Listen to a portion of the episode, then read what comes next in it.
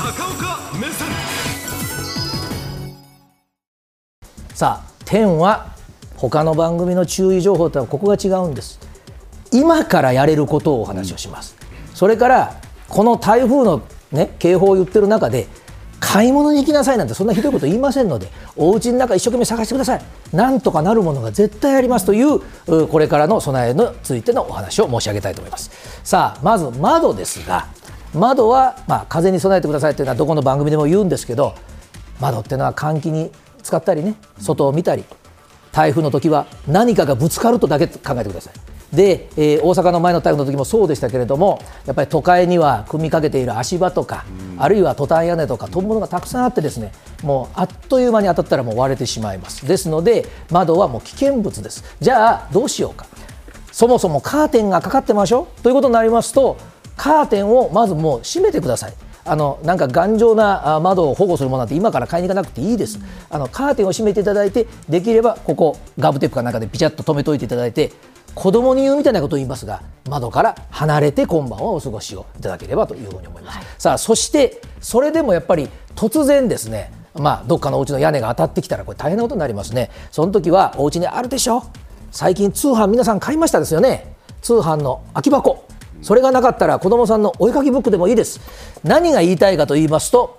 厚め固めの紙でございます、えーここにご用意をしましたのが、まあ、通販。ちょっと大人の事情で業者名はカットしてありますけれどもこの段ボールをですね、まあ、窓のサイズに、まあ、これが窓としましょうか、まあ、切っていただいてこれをパッと貼ってですねで、えー上からテープで留めといていただくだけでも何かが窓ガラスに当たってもですねかなりその被害は、あ人体にはもう与えることは少なくなるとい。うことがまず一つ、そして、えーこれ今ですねお宅の周りでですねいやうちはお店なんだ。シャッターガチッと閉めてあるからなんとかこれで。あるいはドアをガチッと閉めてあるからおっしゃいます方がいらっしゃいますが、まあ、それは完璧では実はないんですね。で風がきついですからシャッターっていうのはこう下から煽られて開いちゃったりする巻き上げられちゃったりすることがございます。で大事なのが重しでございます。お家の中にははい必ずあるでしょうゴミ袋。ということなんです。でこのゴミ袋を持ってきていただいてお水を入れていただきますともう土のの代わりになります。でこれをですねあの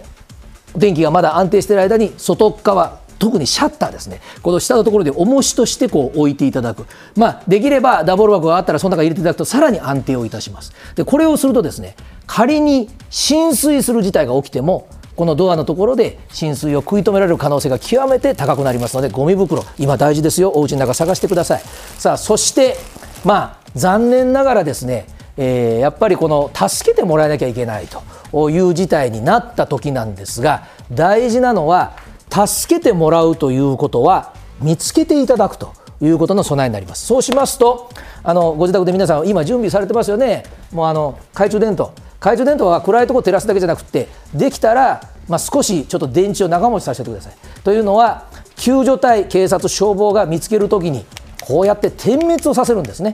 でそうしますとおこれは助けてくださいというもうおバンコク共通の合図になりますので見つけてもらうことができます、えーそれからできるだけ大きなバスタオルもですね、まあ、乾いた状態で12枚は置いといてください。やっぱりこうやって振るとですねあ求めてるんだなということが分かります、えーこういった笛、えーホイッスルあればいいですがないんだったら子どもさんのリコーダーで結構です、音と光を救助隊に見せるということが万が一になった時にはとても大事でございます、はい。それともう一つ5類になってからまだコロナなくなってないんですよ。でも皆さん方の中ではいやマスクしないんだって。そうです。それはもう今自己判断だから。でもあえてコロナの時に私もだいぶ買いだめしましたけどもね。このマスクをご家族の分だけでもご家庭でちょっともう一度探し出しておいてください。それなぜかと言いますと万が一お怪我をされてあるいは具合が悪くなって救急車に乗らなきゃいけないそして病院に行かなきゃいけない時にこの2つの現場の方はまだコロナと戦ってるんです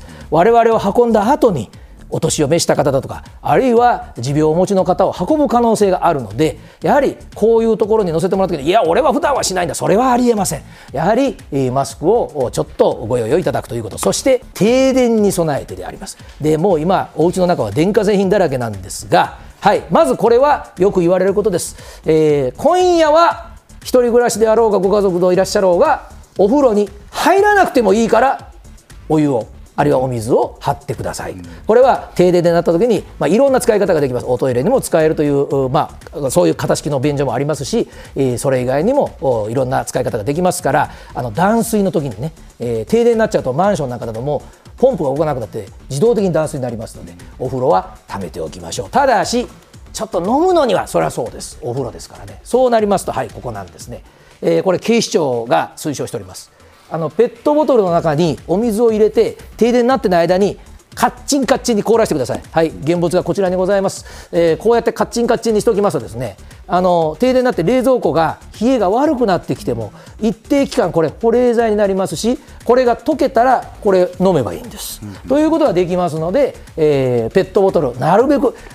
もう来週まとめて出そうと思ったら今戻す、ね。うん、えー、そして中ちょっと洗って今のうちにお水を入れてカッチンカッチンに凍らせてください。さあ最後でございますが、えー、これなかなかテレビとしては申し上げづらいんですけども今、えー、ここあら辺りにあの台風の進路が出てますね、はい、台風の進路がどこに行くか、うん、今時はねもうそんなものは全部携帯なんだよとおっしゃるでしょうが、うん、私から言わせればこれは最後の砦なのでテレビ局が言うことじゃないだろうとお叱りを受けるかもしれませんがテレビでまず大まかな情報は見てください。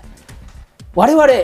力全力を尽くして台風をお届けしますが停電になったらテレビで消えるんです。ですので停電になるまでは台風の動きというものはテレビで把握をしていただいてスマホはどうして置いといていただかなきゃいけないかというと、はい、身近な情報、ね、はい黒木さんこれね。サイトもあります、ね、はい。あのつまりね今スマホはですねもう一度こちら取ってください。